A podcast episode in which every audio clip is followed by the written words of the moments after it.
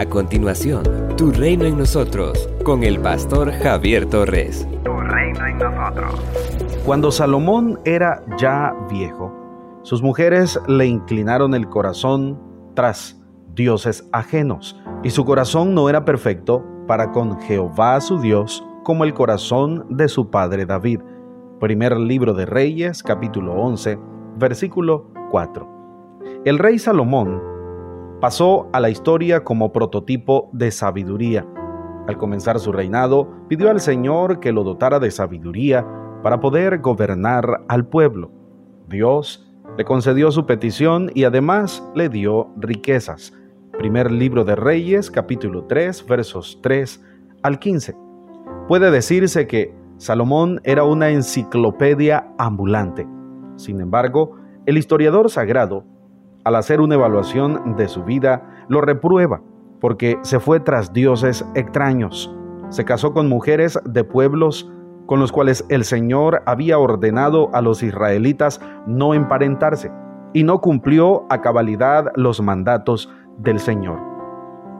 Es trágico que alguien que comenzó bien termine tan mal. De acuerdo con nuestro argot popular, diríamos que a Salomón se le subieron los humos a la cabeza. Su sabiduría, su poderío y riqueza lo aplastaron. Se llenó de orgullo, no le dio la gloria al Señor y actuó como cualquier persona falta de entendimiento. Y es que cuando nos creemos dioses, terminamos derrotados. El primer libro de Reyes, capítulo 11, muestra la faceta negativa del sabio rey Salomón.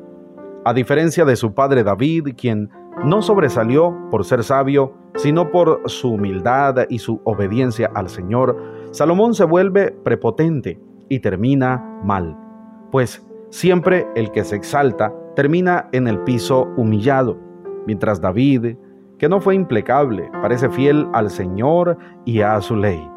Salomón se fue tras los dioses ajenos, versículo 4 y 5. El verso 11 dice que desobedeció la ley de Dios. El verso 7 dice que adoró a los dioses paganos, Quemos y Moloch. Esto provocó la ruptura del reino durante los días de Roboam, de modo que Israel ya nunca más fue una sola nación. Versos 29 al 39. Triste balance. Un hombre tan sabio termina siendo una desgracia no solo para él, sino para toda una nación. Todo por no haber seguido dependiendo fielmente del Señor. A Salomón le pasó algo parecido a lo que le sucedió a Sansón.